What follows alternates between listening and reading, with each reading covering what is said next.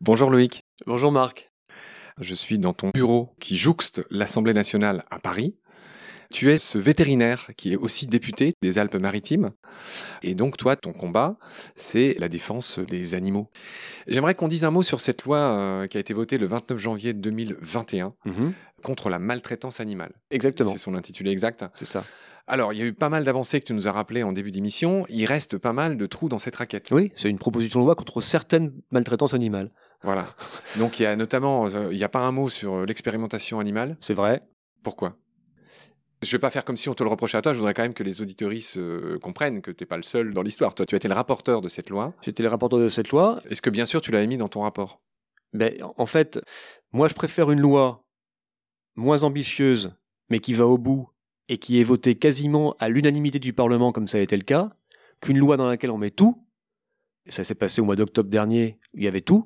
L'expérimentation, l'élevage intensif, le machin, la chasse, tout. Et à la fin, bah, les débats, ils finissent en engueulade, et puis à minuit, on dit bye bye, au revoir, c'est fini, la proposition de loi ne sera jamais votée. Donc moi, je préfère, je suis hyper pragmatique, je suis un peu euh, bourrin, je préfère avoir une loi moins ambitieuse qui va au bout et qui est votée, qu'une loi dans laquelle on se fait plaisir, dans laquelle on met tout, mais qui n'a aucune chance d'être votée. La réalité aujourd'hui, c'est que si on met dans une proposition de loi contre la maltraitance animale tous les sujets l'expérimentation animale, la chasse, la corrida, la corrida, la, chasse à court, l'élevage intensif. La conclusion, elle est simple, elle est claire, elle est absolument certaine. C'est l'engueulade dans l'hémicycle et à la fin, une loi qui n'est pas votée. Incroyable. Parce qu'on ne peut pas te soupçonner de ne pas être contre euh, ce que tu viens de dire. C'est-à-dire tu es contre la corrida. Mais je suis contre. Mais, contre l'élevage mais, qui, ne le Mais faites-moi confiance, c'est pas le moment. Mais euh, donc Moi, moi, ça revient tout à l'heure à la note là, de L214, là, des politiques et animaux. Là. Ah oui, 15,3. Ouais, bah moi je peux me faire. Mais un 20 sur 20, c'est aucun problème. je te fais une proposition de loi, je te mets tout à l'intérieur, je la dépose et je me prends 12 euh, points de plus. Euh, sur... J'ai 27 sur 20 au classement, machin. Sauf que ça sert à rien. Et donc moi je préfère garder cette forme de pragmatisme, de sérieux et de repère par rapport à ces questions plutôt que de m'éparpiller dans des trucs qui vont à la fin finir en autre boudin pour parler euh, trivialement. Euh, donc oui, cette proposition de loi est incomplète, c'est vrai. Oui, il manque plein de sujets, je les ai évoqués rapidement. Ils vont revenir un jour dans l'hémicycle, mais si je les mets aujourd'hui dans une proposition de loi, je suis mort, je perds toute crédibilité et derrière, je peux plus rien faire. Tu dis souvent je, mais tu n'es pas seul dans toutes ces histoires. Non, non. Qu'est-ce qu'il y a? Ah bah il y a aujourd'hui plus de députés qu'il y en avait en 2017. Et comme co-rapporteur avec moi sur tes propositions de loi, il y avait deux autres députés, Dimitri Houbron et Laetitia Romero-Dias. Et puis, il y a toute une série de députés également qui sont sensibles à cette cause, qui sont rassemblés dans un groupe d'études. Comme il y a un groupe d'études des chasseurs, il y a un groupe d'études de la condition animale que je préside et sur lequel on travaille sur ces questions-là. Et donc, bien sûr que non, je suis pas le seul, heureusement. Sinon, euh, je ferais une voix sur 577, ça serait compliqué. je perdrais, quoi. D'accord. Tu as le verbe haut quand même. Hein, euh, tu parles de la corrida comme un acte de cruauté à géographie variable. Oui. Au-delà de ce compliment euh, que je viens de te faire, explique-moi ce que ça veut dire. Parce que, en fait, ça paraît incroyable à tous ceux qui s'intéressent au dossier. C'est-à-dire que la corrida, en fait, est interdite dans le code pénal français. Oui. Je l'ai bien dit. Oui. Pourtant, elle a lieu dans euh, des villes qui ont droit à des, comment on appelle ça, dérogations. Oui, c'est-à-dire que, mais c'est comme la chasse à la glu. La chasse à la glu est interdite partout en France, sauf dans quatre départements la tauromachie est autorisée en France uniquement dans les départements dans lesquels il y a une tradition locale ininterrompue. J'ai dit exactement les termes de la loi. Ça veut dire que, concrètement, tu veux organiser une corrida dans le Finistère, la police et les gendarmes viennent et te demandent sur le champ de mettre fin à ta corrida et t'emmènent au poste. Tu fais la même chose dans le Gard, dans les Bouches du Rhône ou dans le Var, tu n'es pas embêté. Parce qu'il y a là une tradition locale, excuse-moi, une tradition locale ininterrompue, ce qui fait que bah, tu as le droit de le faire. C'est incroyable. Mais au, prétexte. Mais parce que, c'est des exceptions de la loi française. Les Français, ils peuvent plus comprendre ça. Tu comprends À un moment, l'animal, tu le fais souffrir en Bretagne, mais tu ne le fais pas souffrir dans le Gard. C'est quoi cette histoire? Personne n'y comprend plus rien. Et c'est ce qui fait qu'à un moment donné aussi, à la fin, les gens vont plus voter. Cet exemple-là est un exemple qui est anecdotique, j'allais dire, au regard de l'ensemble des sujets qu'on a à traiter. Mais les gens, à la fin, ils se disent, mais à quoi ça sert que j'aille voter de toute façon, puisque ce que je vais dire ne sera pas entendu. C'est un vrai problème démocratique. La loi française est trop compliquée, il faut la simplifier, euh, et il faut, sur les questions particulières de conditions animales, avoir une position qui est une position ferme, calme, sereine, pour aller vers plus de bien-être de l'animal. C'est une forme de respect qui est absolument qui leur est. Ça me fait penser à ce que disait Macron, ton notre président, pardon. Oui, j'ai compris que tu n'avais pas voté pour lui. Je, je- je ne t'en veux pas. Les- il parlait des Gaulois récalcitrants. Au-delà de ça, c'est vrai qu'on a l'impression que chacun est arc-bouté sur ses petits euh, privilèges, ses petites traditions, ses petites histoires. Et pour moi, que c'est- effectivement la corrida soit autorisée dans certaines villes et interdite dans toutes les autres, Mhm. c'est un peu comme si euh, l'esclavage était autorisé, tu vois, à Nice euh, et je sais pas où, à Bordeaux, vu que c'était un port d'embarquement, euh, ou à Nantes, et que ce soit interdit partout ailleurs. Mais c'est, quand on se pose calmement sur le sujet, c'est incompréhensible. Ça n'a pas de sens. Et pourtant, en France, ça existe. Et c'est pourtant la loi. Alors, je voudrais enchaîner sur un truc, par contre, qui est à l'étude, c'est une idée que tu portes en France. Alors, cette idée ne, ne vient pas directement de toi, mais c'est une idée que tu portes. Tu as proposé qu'on mette des dispositifs de vidéosurveillance, enfin, en gros, des caméras dans les abattoirs pour euh, inciter euh, ces gens à avoir de meilleures pratiques. Hmm. Et j'ai appris en préparant l'émission que ça, ça existe déjà dans certains pays, notamment en Grande-Bretagne. Oui. Alors, où est-ce qu'on en est par rapport à ça euh, en France? On, on a... Alors, c'est une idée ancienne. Ce n'est pas mon idée. C'est une idée qui existe depuis quelque temps déjà, qui effectivement est mise en place, par exemple, en Angleterre, qui a du mal à être mise en place en France. Sauf qu'un rapport vient d'être rendu. Ce rapport fait suite à une expérimentation qui fait suite à un amendement que j'avais porté en 2018 en disant il faut, si vous ne voulez pas de la vidéo dans tous les abattoirs, au moins expérimentons cette vidéo et regardons de quelle façon il faut qu'elle soit positionnée, à quoi elle doit pouvoir servir. Cette expérimentation est finie. Il y a une dizaine d'abattoirs qui ont participé.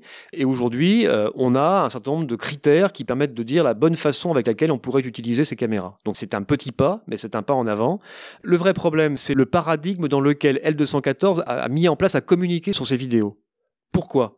Parce que en fait, systématiquement, les films qui étaient pris dans les abattoirs étaient positionnés sur l'opérateur. Job horrible. Je sais pas si vous avez vu, c'était vu récemment euh, sur euh, sur Arte ce documentaire sur des gens qui bossent dans les abattoirs. Ce job est horrible. Et donc systématiquement, c'était pas l'animal qui souffrait, c'était celui qui égorgeait l'animal qui était filmé. La question, c'est pas de savoir qui est le vilain. La question, c'est de savoir si l'animal souffre. Et donc aujourd'hui, la fin de l'expérimentation, c'est de dire la caméra, elle doit être centrée sur l'animal pour savoir si l'animal souffre ou s'il ne souffre pas, combien de temps il souffre, est-ce que le geste a été bien fait, et utiliser ces images pour faire de la formation au sein de l'abattoir. Ça me paraît difficile de dissocier euh, l'animal de l'opérateur. C'est-à-dire qu'à un moment donné, les deux sont en contact, donc c'est difficile de, de ne voir que l'animal. Mais on peut pourtant euh, parfaitement ne voir que la tête de l'animal et son encolure. Oui, mais comment tu vas voir s'ils sont balancés ou comment ils sont saisis euh, si bon, mais mais ça, ça me paraît euh, bon, ça me paraît délicat. Mais D'un strict point de vue technique, hein, en, tant que réel, ça me paraît difficile de n'avoir qu'un angle très précis, euh, alors que tu imagines bien que c'est plus facile d'avoir des caméras à, à grand angle, comme on dit. Ben oui, mais moi ce qui m'importe, c'est savoir si l'animal souffre. En connaissant le poste et l'heure à laquelle euh, le film a été pris, l'image a été prise, on sait qui était à ce poste et on est capable d'améliorer la façon avec laquelle il procède.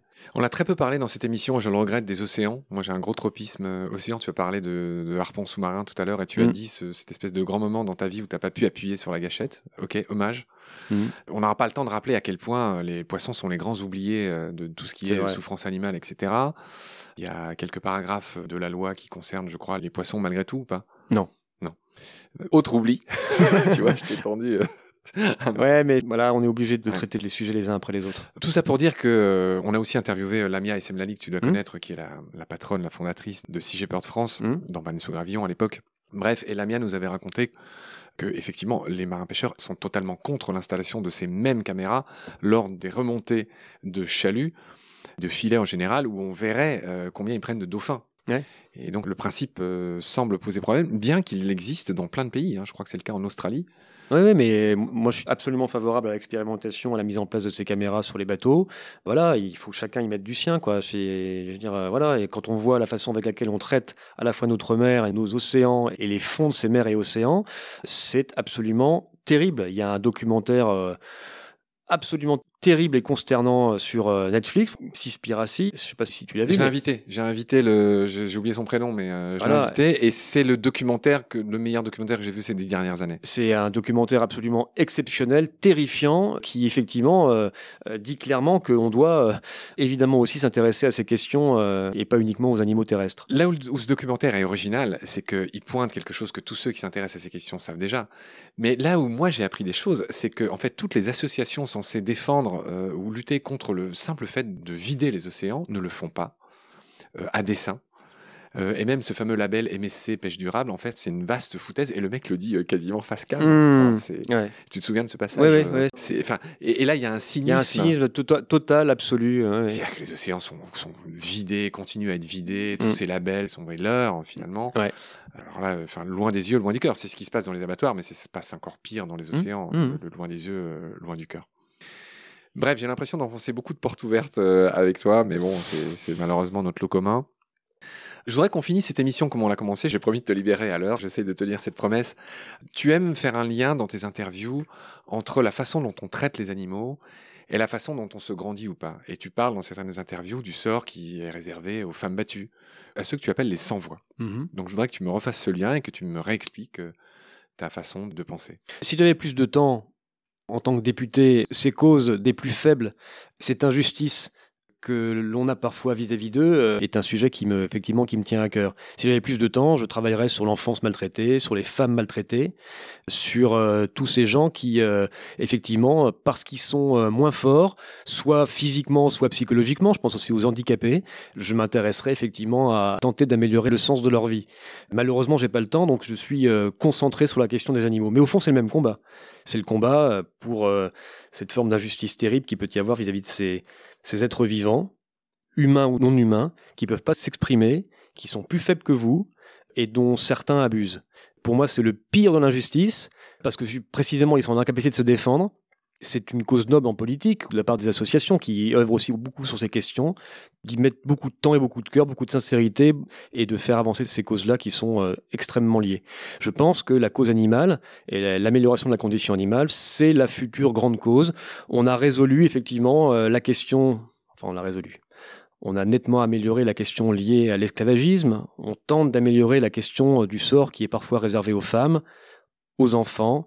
Il me semble que naturellement, se préoccuper maintenant de la question des animaux, tout en ayant bien conscience du fait que les autres sujets ne sont pas complètement réglés, euh, me semble être dans le sens de l'histoire. Comme je le disais, tu as le verbe haut, mon cher Loïc. Euh, je te remercie de m'avoir reçu. L'entretien est fini. Je voudrais te laisser la possibilité d'ajouter quelque chose si tu penses qu'on a oublié euh, quelque chose. Non, je pense qu'on n'a rien oublié. Moi, j'ai- j'aime bien prendre du temps pour parler de ces questions.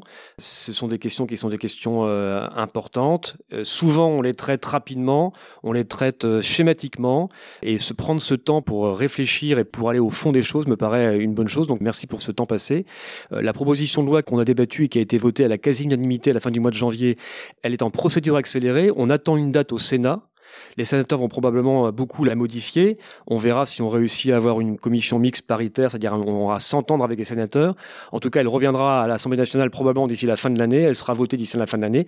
C'est une loi incomplète, mais c'est une loi qui permet quand même d'améliorer toute une série de choses. La faune sauvage captive, les sanctions pénales pour ceux qui commettent des maltraitances vis-à-vis des animaux, Je suis obligé de rebondir. La faune sauvage captive, tu parles des cirques. hein. cirque, delphinarium et également euh, les euh, visons euh, pour leur fourrure. Bref, ce sont des sujets qui sont des sujets importants. On est d'accord, tout n'a pas été traité, mais au moins ces questions sur lesquelles il était possible d'avancer dans l'hémicycle, possible de trouver des majorités dans l'hémicycle, ont été traitées dans cette proposition de loi, donc c'est déjà une bonne chose.